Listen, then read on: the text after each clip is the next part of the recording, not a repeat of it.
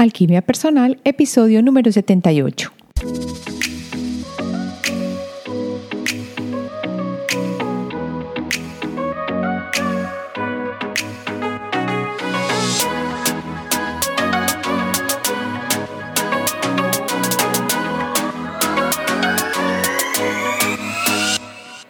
Vamos a continuar ahora con el uso de la luz.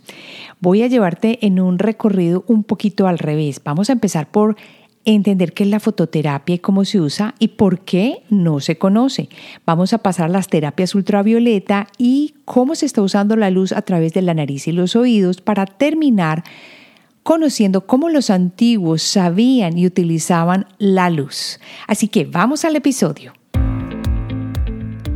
Soy Marcela Gid y este podcast está diseñado para ayudarte a sacarle el máximo a tu proceso de transformación personal, dándote las herramientas para catalizar y simplificar el camino de la alquimia, conectándote con el mundo que no ves y activando en ti el potencial infinito que trajiste al nacer.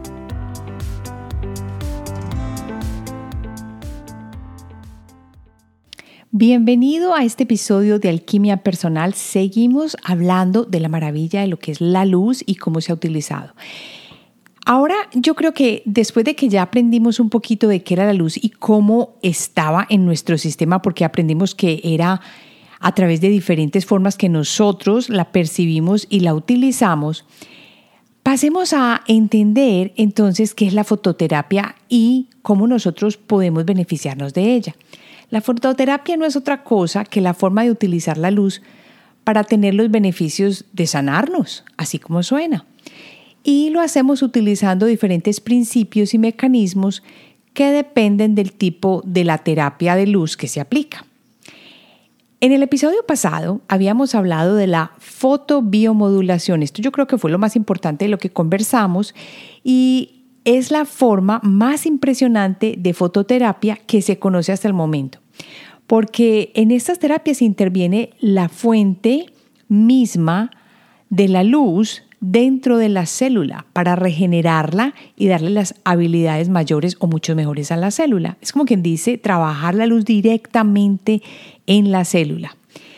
La verdad es que las personas del pasado y las del presente han utilizado la fototerapia intuitivamente. ¿Cuántas veces tú te has sentido como que, ay, no, necesito sol, necesito salir porque necesito ver la luz, necesito sentir el calor del sol? Eso es una manera intuitiva de utilizar lo que llamarían los antiguos helioterapia. Pero no fue sino hasta que apareció el láser en 1960, como estábamos diciendo la vez pasada, que la medicina empezó a utilizar este tipo de terapias. Y no fue con seguridad que dijeron, este láser lo vamos a inventar para estos, no, sino que casualmente utilizaron un láser y se dieron cuenta que ese láser estaba mejorando los cortes que estaban haciendo, así que lo empezaron a utilizar. En este momento se utiliza el láser, pues en muchas terapias. ¿Quién no ha escuchado de irse a quitar todos los pelillos con un tratamiento de láser. Esto es lo más común. Todas las mujeres sabemos de esta terapia de láser.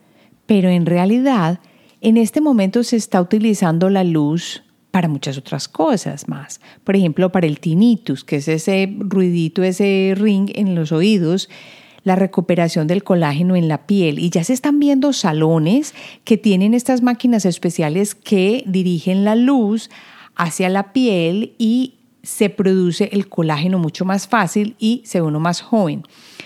Para el dolor también, por ejemplo, cuando vamos a donde el odontólogo y él tiene una luz azul, para el dolor de cuello, las fracturas que no están sanando, o para un cansancio de músculo, que este sí me parece más difícil, pero increíblemente se está usando también para ello.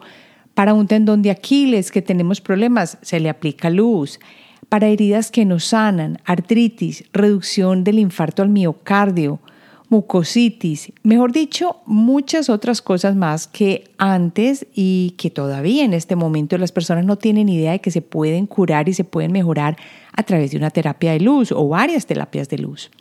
Lo más importante para entender es que esta fotobiomodulación, que es como se le llama a este tipo de terapia, que dirige exactamente la luz y tiene su efecto biológico directamente como en la célula y no es invasivo, trae los siguientes efectos. Repara y regenera los tejidos. ¡Qué maravilla! O sea que si tú te cortaste y te pones una de estas lamparitas de luz, te vas a mejorar mucho más rápido. Estimula el sistema inmunológico y así reduce la inflamación como por ejemplo en la dermatitis o en el eczema o en el asma o en la artritis. Y hasta personas que han sufrido virulentos, pues cosas tenaces, se les dice que se expongan a una terapia de luz con cierto color, porque hay ciertos colores que matan los virus y las bacterias y aumentan este sistema inmunológico, que más adelante vamos a hablar de lo que es la terapia del color en más profundidad, que es lo que a mí me encanta y más me interesa. También ayuda a la reducción del dolor en las personas que han sido operadas. A ti te hicieron una operación hace poco, así sea una cesárea, te puedes aplicar luz y esto te ayuda a mejorar, a cicatrizar y también al dolor, tratamientos dentales, en fin. Y también tiene efectos neurológicos muy positivos, así como fisiológicos y cognitivos. ¿Qué quiero decir con esto? Estamos hablando de traumas cerebrales, que ya son cosas mucho más delicadas. Pero aquí ya vamos a los, a los fisiológicos y a los cognitivos, que son la depresión, la memoria y la demencia. Y ya estamos viendo personas que se están tratando con luz la depre. La fototerapia es una forma de tratar el trastorno afectivo emocional y algunas otras enfermedades mediante esa exposición a una luz artificial. Así que si está haciendo mucho frío, como sucede en los países donde hay un invierno fuerte, uno puede poner su lucecita artificial y se siente mucho mejor por cierto periodo de tiempo porque estamos afectando, como vimos, a través de la fotobiomodulación, nos está entrando la luz y no está afectando solamente la parte visual, o sea, donde podemos ver una imagen, sino que también está yendo directamente a esa glándula que es eh, la que maneja los sistemas de regulación de las hormonas. Y esto es importantísimo. ¿Y quiénes de nosotros no se han sentido un poquito deprimidos y con la locura así a flor de piel cuando empieza a, irse el otoño y empieza el invierno y es tan fuerte y ya se hace oscuro a las 4 de la tarde? Entonces ya están vendiendo este tipo de lámparas que podemos usar para no sentirnos tan mal. Se cree que la fototerapia en general afecta las sustancias químicas del cerebro que están vinculadas al estado de ánimo y al sueño y en consecuencia, pues esto alivia los síntomas del trastorno afectivo estacional. Cuando usamos una lámpara de fototerapia, podemos ayudar también a otros tipos de depresión. Por ejemplo, los trastornos del sueño y otras enfermedades, personas que están teniendo mucho problema durmiendo y que no saben por qué y que se han tomado el fármaco. Yo las invitaría a que se ayuden con una terapia de luz y ya venden las lamparitas de luz que no son tan costosas. La fototerapia también se conoce como la luminoterapia o la terapia con luz. Entonces, cuando uno vaya, por ejemplo, donde alguien le dicen, bueno, sí, es que te puedes hacer una terapia con luz o una fototerapia, ya uno más o menos tiene una idea, ¿cierto? Esta técnica de usar la luz está siendo usada por muchos especialistas, por ejemplo, con atletas de alto perfil y rendimiento, me quedé impresionada saber que, por ejemplo, en el Tour de Francia ya se está usando la fototerapia para ayudarles a que se recuperen los músculos mucho más fácilmente de ese cansancio tan horrible. Pues imagínense a todos esos días estos muchachos escarabajos y no escarabajos corriendo en el Tour de Francia. ¿Cómo se recuperan así de rápido? Pues esperemos que esto sea mejor en vez de que se sigan dopando. Pero bueno, también se usa para la tendinitis y para los astronautas. Es que, a ver, yo me he dado cuenta que cuando he visto estas, em, cuando he hecho estas investigaciones y he mirado con profundidad las cosas disponibles, me he dado cuenta que los astronautas son de los primeros que usan todo este tipo de terapias que están a la vanguardia. Y no es casualidad que la NASA haya utilizado la luz como metodología y como tratamiento para los astronautas. Ahora, todavía, al día de hoy, la están usando. Vamos a pasar a entender por qué no se conoce esta terapia o, no se conocen las terapias de luz. Y no es casualidad. Hay una bruja, ja, como le digo yo, que empezó hace mucho tiempo y fue más o menos al principio de los 1900, donde también se ridiculizó mucho la física cuántica. Y empezaron a salir todos estos fármacos y la industria farmacéutica y la alopática empezó a coger mucha vigencia y mucha fuerza, de manera tal que se fueron a perseguir a aquellos que no estaban siguiendo los tratamientos tradicionales o que estaban costando en este momento, porque lo que me di cuenta es que muchas personas en este momento estaban terminando, en aquel momento estaban terminando una carrera de universidad como medicina que costaba mucho dinero y estaban saliendo al mercado quiroprácticos, personas que trataban cosas con luz, hasta optometristas y oftalmólogos. Y los médicos tradicionales se estaban dando cuenta de, bueno, si yo pagué tanto dinero por esta medicina, por esta carrera de medicina, ¿cómo voy a dejar que estos quacks, así como los llamaban, pues vengan con estas terapias de quién sabe dónde y me vayan a quitar el mercado? Entonces se aliaron y como siempre los lobbyistas, las personas que ayudan, eh, que ayudan, no, que pasan el dinero para hacer las leyes en el Congreso, llegaron a comprar a los legisladores o las personas que estaban pasando estas leyes. Entonces fue tanto problema que hubo con, por ejemplo, los eh, quiroprácticos y las personas que trabajaban con luz que hasta se les llevó a la cárcel porque no estaban supuestamente haciendo cosas que eran probadas por el gobierno como efectivas, pero que culturas milenarias como la de la India y la de Grecia y Egipto, pues ya conocían. Las reglas varían mucho de un país a país y por eso es que también no se conocen.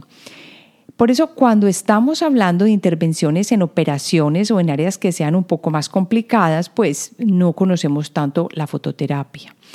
En Rusia, por ejemplo, toda la vida se le ha dado mucha importancia a la bioenergética y a la terapia de luz. Por eso es que ellos van a la vanguardia. Hace tiempo la medicina láser se conoce allí y se trabaja muy generalizadamente y este país siempre está más adelantado en cuanto, pues en comparativamente al resto del mundo, cuando estamos hablando del uso de la luz para sanar.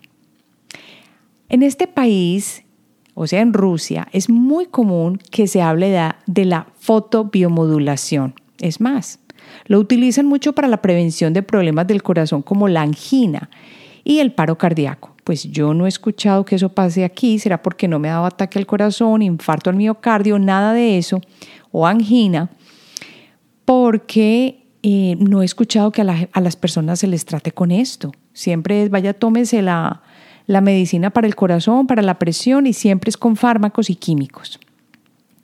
Hoy en día también se están haciendo investigaciones para ver cómo usando el casi que infrarrojo láser famoso se pueden hacer mejoras en el cerebro. Y esto sí que me parece interesante porque uno empieza a pensar y dice, pero bueno, el cráneo como es de grueso y denso, ¿cómo va a penetrar la luz? Pero acuérdense que ya sabemos que la luz no solo entra a través de los ojos. Las neuronas, ya sabemos que son las células que consumen mayor energía, pues a todas horas necesitan energía para estarse comunicando, para estar haciendo los, todas las actividades que necesitan. Y en este momento te estarás preguntando cómo es posible que la terapia de luz pueda llegar a traspasar el cráneo con relación también a las neuronas. Y es que ya se ha hecho un estudio en Harvard, en la Escuela de Medicina, que ha probado que la fotobiomodulación puede penetrar el cráneo, pueden creer esto, y lo estimula de tal manera que la corteza cerebral se estimula de manera contundente, o sea, se ha probado ya. Estos son en casos más extremos, pero me imagino que si estos son los beneficios que se puede obtener con esta maravilla de terapia para curar traumas cerebrales, enfermedades neurodegenerativas, Alzheimer y Parkinson, porque ya se están haciendo estudios, ¿qué no hará en nosotros la luz? Simplemente tomar el sol. Y es que les cuento que el día que se sientan mal, con un ataque de ansiedad o pánico o con eh, una depre, tomen luz del sol. Esto es una de las cosas más simples de hacer, es gratis y es una maravilla. Cuando hablamos de beneficios de la luz con relación al cerebro, ya se comprobó que se mejora la pérdida de la memoria, problemas cognitivos, demencia severa o moderada, ansiedad, depresión y ayuda al desempeño académico de los estudiantes en la universidad. Miren que ya estamos hablando de no cosas que son más físicas, o sea que ya uno se cayó y se abrió un problema, una, se hizo una laceración o un problema en la cabeza, se quebró algo en la cabeza, se quebró el cerebro y cayó y se partió el cráneo, sino que estamos hablando de algo más intangible, porque es que no es que haya una cosa completamente física ahí mostrándonos que hay un problema que hay que aplicarle luz y se arregla, sino que, uy, se me olvidaron las llaves, se me está olvidando todo. Entonces, ¿qué hace uno? Una terapia de luz ayuda a eh, pues la memoria. Esto me parece un avance tremendo. La acupuntura de color es otra de las cosas que ha sido innovada en este campo y fue inventada por el doctor Chikora, creo que estoy pronunciando bien. Y es una acupuntura tradicional, pero, o sea, utiliza los meridianos, los nadis, todo esto, pero en vez de tener una aguja, tiene lo que se llama una aguja láser. Y esto hace que la luz pueda pasar directamente y estimular esos puntos energéticos. Es más, ya hasta en este momento se está usando la fotobiomodulación con mucho éxito al mismo tiempo que se aplica con la magnetoterapia que uno piensa que hay quien usa imanes para curar, esto por allá son los chamanes de quién sabe dónde, o eh, esta loca pues que dejó la universidad y se fue a trabajar yoga y hacer magnetoterapia. No, se están usando en conjunción para lograr resultados muy buenos en diferentes enfermedades y problemas.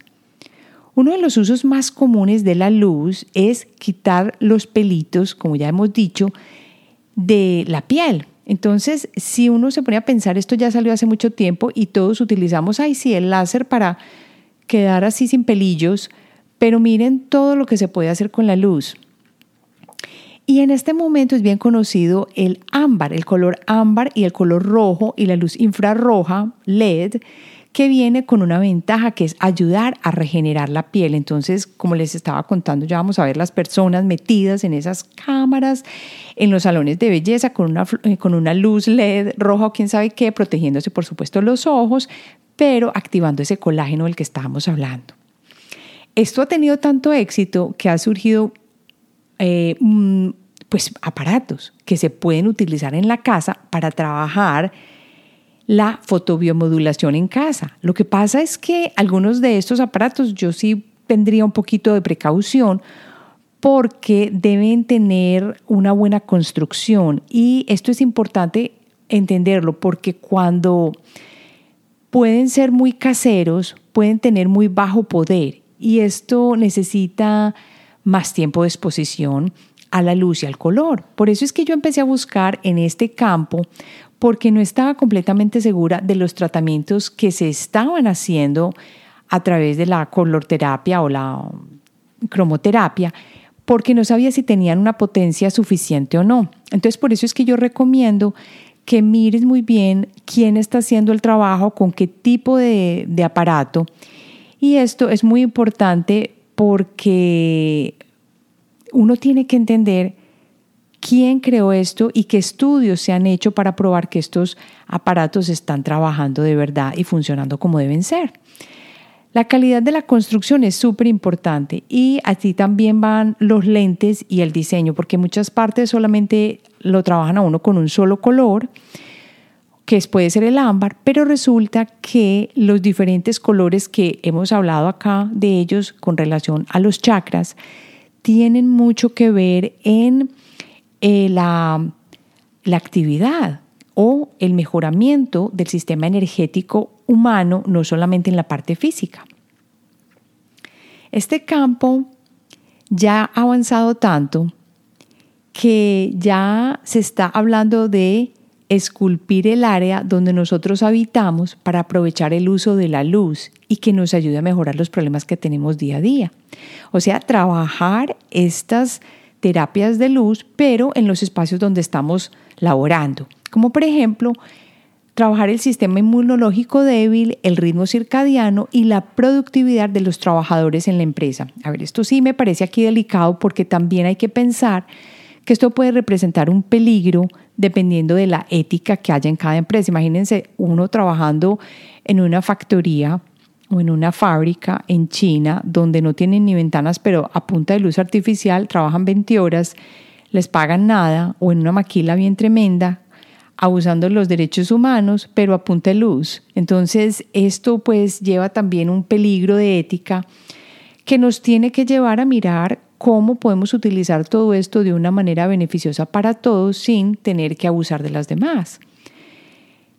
De lo que estamos hablando aquí no son de tonterías, porque ya hay pruebas de la instalación de una luz que ayuda con el ritmo circadiano pónganse pilas con esto, a 250 millas arriba del espacio, dentro de la Estación Espacial Internacional, que, que sí, ya, como dije, como siempre, los astronautas, la NASA, siempre están a la vanguardia de todo esto, como fue a la vanguardia de la ESP o la percepción extrasensorial, ya también ellos están a la vanguardia de lo que se trabaja con la luz y con los astronautas y ya están trabajando la instalación de la luz en esta Estación Espacial Internacional. Entonces, el uso de la luz para ayudar ha empezado ya desde hace mucho tiempo. Estábamos hablando que en los 60 con el láser, pero volvamos a los 80 antes de que se entendiera muy bien de lo que hablamos ahora acerca de la luz. Había una probable solución para un desorden afectivo de las estaciones y aquí fue como quien dice donde empezó a tomar tracción porque la gente se ponía muy depresiva, entonces empezaron a, hacer diferentes como quien dice, test y a exponer a una persona a la luz lo suficientemente brillante y se dieron cuenta que le ayudaba a, a sincronizar los ritmos biológicos. Lo mejor de todo es que ya se comprobó el uso de la luz brillante como terapia tan efectiva como el medicamento. Aquí sí quiero que me pongan bastante atención. Ya se comprobó que el uso de la luz brillante es tan efectivo como el uso de un medicamento. Esto es lo que conocemos como una pequeña depresión, ¿cierto? La depre, cuando no estamos a la luz del del día y cuando estamos sufriendo de lo que se llama, bueno, el verano se está acabando o ya se acabó y nos estamos eh, volviendo oscuros, ya se está volviendo oscuro muy temprano y ya, mejor dicho, no me ni levantar de la cama. Y si quieres entender bien lo que sucede con una sincronización del ritmo circadiano, piensa cuando estás viajando, por ejemplo, en avión a un país muy lejano y vives pues lejano de este sitio y te toca viajar 19 horas y cambiaste de zona horaria o muchas zonas horarias y te da el jet lag. Ahí es cuando tu reloj biológico normal se vuelve como loco y le cuesta a uno dormir. Y ya se ha comprobado que el mejor tratamiento definitivamente es dejar que la luz del sol lo toque a uno por buen tiempo y que sea brillante para que se reprograme de nuevo, como quien dice, el ritmo circadiano. ¡Qué maravilla! Aquí está, por ejemplo, cuando uno tiene un bebé, el bebé amanece muy amarillito. Es que amanece. Nace muy amarillito. ¿Qué es lo que hacen? Poner al chico, al bebé, a, la luz azul, le protegen los ojitos y así se nivela el nivel de, de, de, de bilirrubina en el cuerpo. Entonces, si esto ya se está usando de forma común para los neonatos, imagínense qué puede hacer con nosotros. Otra forma muy conocida de utilizar la luz es a través de lo que llamamos la, terapia fotodinámica, que utiliza la luz, pero aquí es distinto. No es como la fotobiomodulación, sino que esta usa la luz más invasivamente para destruir tumores cancerosos, por ejemplo. Esta terapia fotodinámica ha conseguido tener éxito a través de los años, inclusive en el antiguo Egipto y en la India, que me parece increíble. Uno dice, pero ¿cómo van a usar una terapia fotodinámica estas culturas tan antiguas y cómo era posible que sabían, pues sí la usaban con agentes naturales que contienen las plantas, por ejemplo, cosas como plantitas que crecían en el valle del río Nilo y semillas de algunas plantas como usadas en el ayurveda, como el apio y algunas otras en las cuales se le aplica al paciente la planta y luego se le expone a la luz. Y de esta manera puede trabajar la luz de una manera dinámica para destruir cosas que no se desean en el cuerpo. Se dice que la terapia fotodinámica es una de las formas más antiguas de terapia de luz y todavía no es muy común verlo en el mundo médico. Entonces, ¿cuánto nos iremos a demorar para tener estas maravillas de terapias disponibles para nosotros y que no son invasivas? Ahora hablemos de las terapias ultravioleta de una manera breve. Hace poco, en un grupo de WhatsApp en el que me estoy entrenando, me pareció algo muy interesante que uno de los compañeros mencionó que él ponía, por ejemplo, el agua en una botella color violeta y la dejaba a la luz del sol y que esto le mataba todos los gérmenes y las bacterias a la botella. Eso se me quedó a mí grabado ahí pues como, ¿cierto? Yo dije, esto lo tengo que mirar, pero no lo miré, pero ahora que estoy mirando las terapias de luz y la luz ultravioleta, me hizo mucho sentido. Para nadie es extraño que hoy en día la luz UV se usa para esterilización. Claro, los instrumentos se meten bajo la luz UV y esto ayuda a cantidades. Es más, muchas veces se encuentra la luz UV cuando uno va a los salones de uñas porque quiere matar y esterilizar el espacio y que todo quede bien y que no haya problemas. Así que es tan fuerte que los fotones de esta luz pueden dañar el ADN y por lo tanto es germicida. Pero eso no le sucede a uno porque uno es un mamífero y los beneficios de este tipo de luz ya se investigaron y producen unos efectos mucho mejores para curar infecciones y heridas locales en nosotros, pero no obviamente a los bichitos. Y también ayudan en los problemas cognitivos. Entonces, ahí fue cuando yo uní esto que había dicho este compañero componer el agua a la luz del sol tapado y dejarlo, creo que, no me acuerdo si fue por un día entero, pero así era como limpiaba el agua y además, además la cargaba y luego se tomaba esa agua. Me pareció increíble. Ahora, no lo he mirado bien, pero me hizo sentido. Lo más impresionante es que hay un artículo publicado en la revista americana de medicina de psiquiatría que causó mucho revuelo. Y atención acá a las personas que están tomando medicamento para la depresión, y es que se demostró que la luz brillante es más efectiva que uno de los más comunes fármacos que se utilizaba para la depresión, como es la fluoxetina o como le conocemos comúnmente, que es el Prozac. ¿Y qué quiere decir esto? Que hicieron un estudio con control y se dieron cuenta que los resultados mostraban que la luz brillante proporcionaba los mismos efectos o más efectiva que uno de los más comunes fármacos. Entonces es hora de que abramos los ojos, el corazón y que, escuchemos a ver qué es lo que está sucediendo que puede ayudarnos en nuestro día a día de una manera más simple y sin de pronto eh, poner fármacos en nuestro cuerpo. Ahora pasemos a la luz a través de la nariz y las orejas pueden creer que ya se está aplicando la luz a través de la, nariz, bueno, no sería tanto como las orejas, sino los oídos. Hasta ahora no se nos ha quedado muy claro que la luz produce efectos a través de dónde? Del sistema visual, claro, porque formamos las imágenes de la piel y a través del cráneo, ¿cierto? Que llega y nos ayuda en el ritmo circadiano y llega a las glándulas más importantes. Pero ya en la China, se está usando una luz que se pone directamente en las fosas nasales y se dieron cuenta que ha sido muy efectivo para los problemas cardiovasculares y cerebrales. Claro, porque es que aplican la luz a través de las fosas nasales, pero hacia arriba. Y uno se burlaba y decía que los egipcios hacían trepanación de cerebro a través de las fosas nasales, pues de la nariz. Más o menos así es el sentido. Así que también se ha ayudado la, la medicina en China de esta luz para ayudar de los a los desórdenes del cerebro, como o las cosas problemáticas con el cerebro como el insomnio, la migraña y también para la influenza y los problemas cognitivos. Entonces no es una cosa de pronto que se esté utilizando solamente en el antiguo egipcio que, o que se utilizó en el antiguo egipcio o en la antigua India, sino también ya hay países que se están abriendo a este tipo de posibilidades como lo ha hecho Rusia. Pero ¿cómo nacieron las terapias de luz en la antigüedad? Y esto me encanta trabajarlo porque esta es la última parte y me gusta mucho la historia para que veamos que esto no es nuevo. No es nuevo.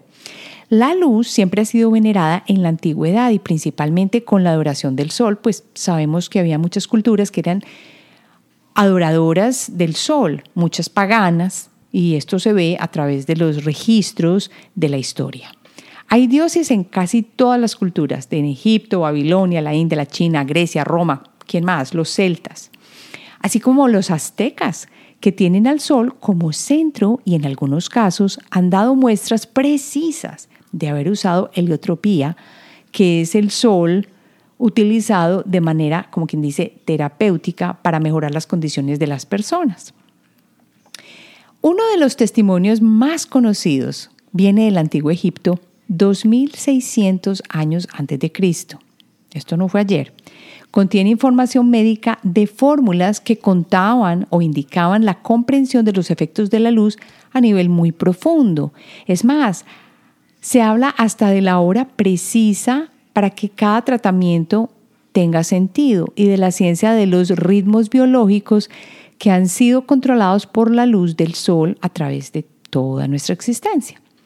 Utilizaban también los rayos solares, los egipcios, para esterilizar y para secar la comida o deshidratarla. Y también se usaba, como hoy conocemos, en la terapia fotodinámica. O sea que ellos ya sabían, porque acuérdense que les dije que recogían las hierbitas o las plantitas cerca del río Nilo y las usaban para poner punto efectivo para destruir a través de la luz estos sitios especiales o para que entrara directamente la luz e hiciera este tratamiento fotodinámico. Los griegos no eran ajenos a esto.